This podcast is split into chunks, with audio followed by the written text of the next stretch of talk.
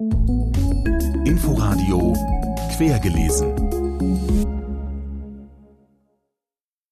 Mit Ute Büsing in unserem Literaturmagazin zum dritten Advent schauen wir schon mal voraus auf den Büchergabentisch und wir versorgen Sie mit Empfehlungen aus nah und fern, vertraut und entlegen. Weihnachten ist ja für Buchhandel der Monat, wo man denkt sich, jetzt bestelle ich ohne Ende und vielleicht ein bisschen mehr, weil ich kann es ja gleich wieder auslegen. 2020 ist komplett anders. Man bestellt immer nur in Sichtweite. Jetzt würden wir auch durch Nebel fahren. Man weiß, dass bestimmte Bücher unglaublich gut laufen müssen, aber dafür muss der Motor auch anbleiben. Und wie alle anderen gucken wir natürlich Tagesnachrichten, schauen in die Zeitung, ob uns vielleicht morgen schon der Lockdown erwischen. Dann möchte man nicht auf vollen Lagern sitzen sagt der Berliner Buchhändler Christian Dunker zur Situation im Buchhandel mitten im Weihnachtsgeschäft bzw. vor dem nächsten Shutdown. Mehr von ihm später in der Sendung. Und damit herzlich willkommen zu Quergelesen. Zunächst zu einer, die diese Woche virtuell den Literaturnobelpreis entgegennahm, Louise Glick. Die Literaturnobelpreisträgerin aus den USA, sie ist vielleicht in unserem Lesebewusstsein immer noch nicht richtig angekommen. Da helfen wir gerne weiter mit einem Beitrag von ARD-Kulturreporter Knut Kortzen über die scheue Dichterin und ihre Festrede, die es nur als Text gab, nicht als Video, wie in diesen Corona-Zeiten sonst üblich. Louise Glick ist keine Performerin, sie meidet den großen Auftritt, wo es nur geht. So hielt sie noch nicht einmal per Videoschalte eine Rede. Die schwedische Akademie stellte lediglich das Manuskript ihrer Nobel Lecture ins Netz. Darin schreibt sie von ihrem tiefen Misstrauen dem öffentlichen Leben gegenüber, diesem ihr suspekten Gefilde, in welchem die Verallgemeinerung, die Präzision ausradiert und Aufrichtigkeit durch Teilwahrheiten ersetzt werde.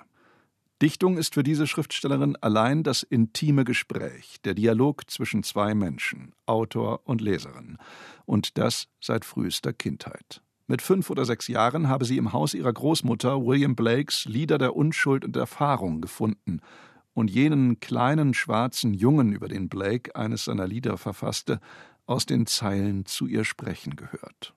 Der Leser sei immer ein Mitverschwörer, findet Louise Glick. Sie habe stets Emily Dickinsons Verse im Kopf, die lauten I'm nobody. Who are you? Are you nobody too? Ich bin niemand. Wer bist du? Bist auch du niemand? Dann sind wir schon zu zweit, aber verrat's keinem. Sie würden uns verbannen, weißt du? Den zweiten Part dieses Gedichts von Emily Dickinson musste Louise Glick gar nicht mehr zitieren. Man sprach ihn mit wie trostlos es ist, jemand zu sein, so öffentlich wie ein Frosch den eigenen Namen den lieben langen Tag einem bewundernden Sumpf zu nennen.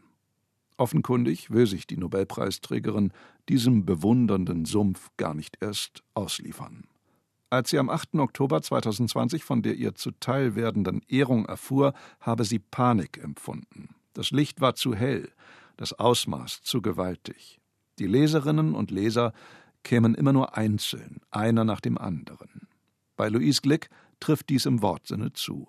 Am Tag der Preisbekanntgabe im Oktober hatte sich ihr 2007 erschienener Gedichtband Averno hierzulande über die Jahre hinweg 745 Mal verkauft und der 2008 übersetzte Band Wilde Iris rund 500 Mal. Louise Glick war schon immer und mit Bedacht eine Dichterin der wenigen dass sie dies nicht stört, sondern dass dies immer schon ihr innigster Wunsch gewesen ist, hat diese Noble Lecture eindrucksvoll unterstrichen. Auf Deutsch sind die Gedichte von Louise Glick, wie der Band Wilde Iris, in der Übersetzung von Ulrike Dresner bei Luchterhand erschienen.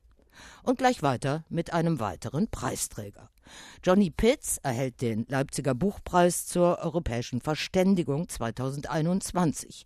Der britische Essayist, Schriftsteller und Fotograf wird für sein Buch Afropäisch eine Reise durch das schwarze Europa ausgezeichnet, das auf Deutsch im Surkamp Verlag erschienen ist.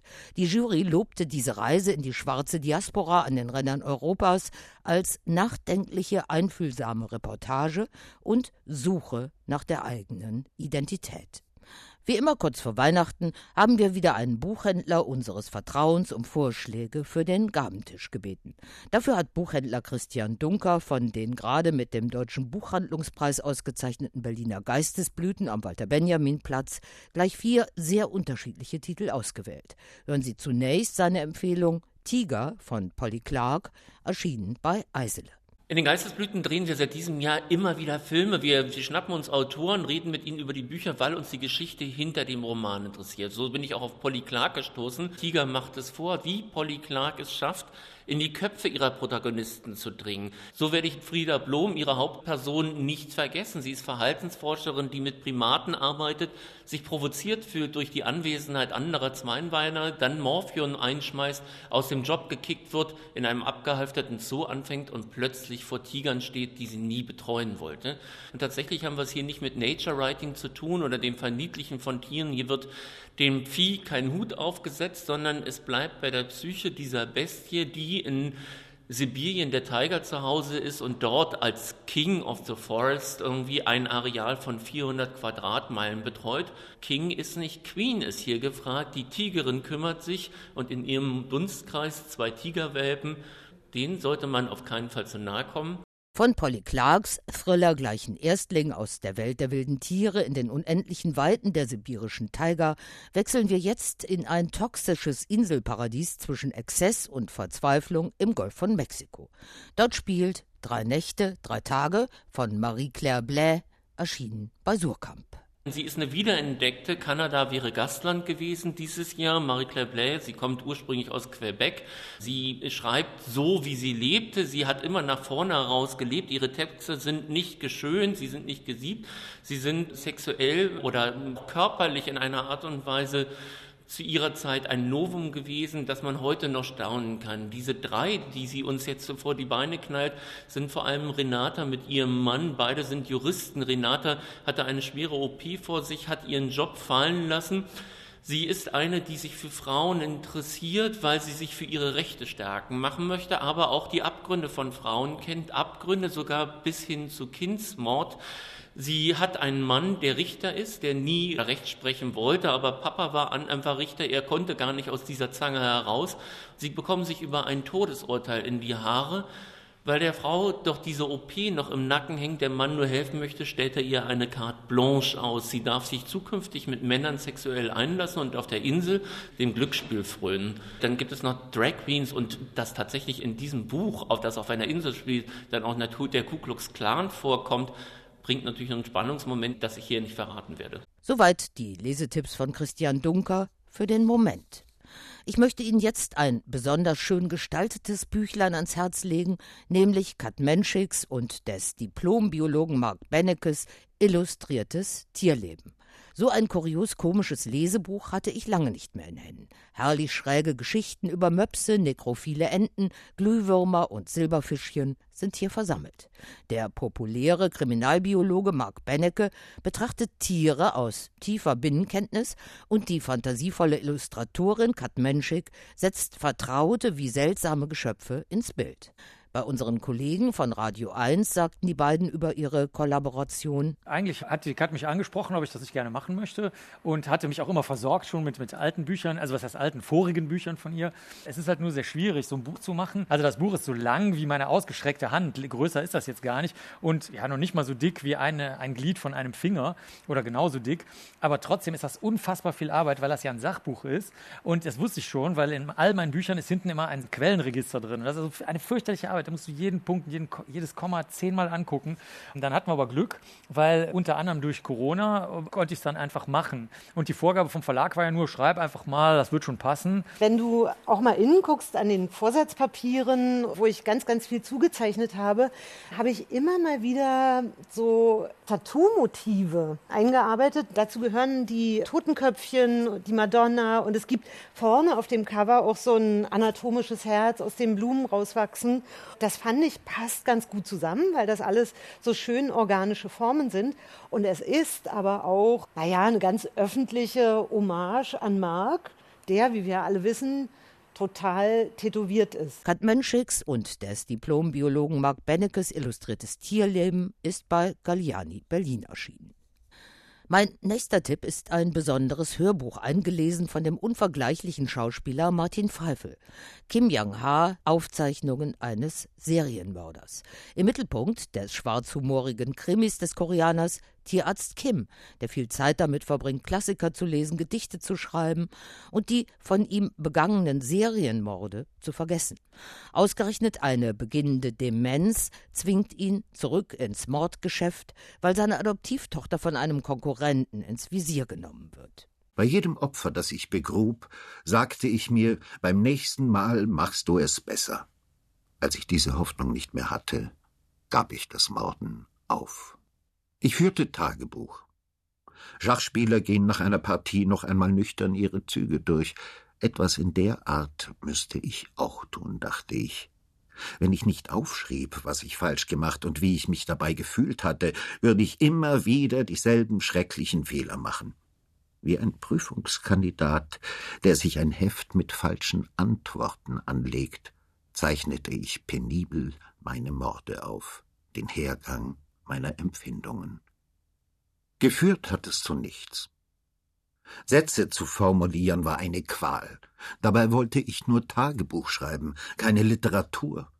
Das konnte doch nicht so schwer sein, dass ich meine Lust und meine Enttäuschung nicht angemessen auszudrücken vermochte, regte mich auf. Der Krimi um den pensionierten Serienmörder aus dem Kass Verlag war übrigens auch der Gewinner der Hotlist 2020. Zum Nachhören mit Martin Pfeifel, jetzt erschienen im De Divan Hörverlag. Und jetzt noch zwei weitere Empfehlungen von Buchhändler Christian Dunker. Zunächst Scherbentanz von Drehbuchautor Chris Kraus, erschienen bei Diogenes.